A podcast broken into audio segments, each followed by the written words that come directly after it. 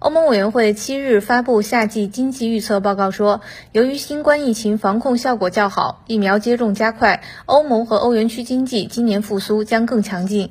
欧委会负责经济事务的委员保罗·珍蒂洛尼当天在新闻发布会上说，根据最新预估，欧盟和欧元区今年经济增幅均将达到百分之四点八，明年均为百分之四点五。欧盟和欧元区实际国内生产总值将在今年年底前恢复到疫情前水平。这组数据比五月发布的春季预测更加乐观。在春季预测中，欧盟经济今年将增长百分之四点二，明年将增长百分之四点四。珍蒂洛宁表示，上调经济预测是因为一季度经济好于预期，有效的防疫措施和加速推进的疫苗接种，使得欧盟成员国得以逐步放开经济活动，欧盟内部旅游将逐步恢复。此外，贸易伙伴经济向好以及欧盟恢复基金的使用，都有助于欧盟经济增长。报告还显示，欧盟通胀率今年将达百分之二点二，明年将达百分之一点六，也高于此前预测。珍蒂洛尼说，能源价格激增和生产瓶颈推高了通胀率。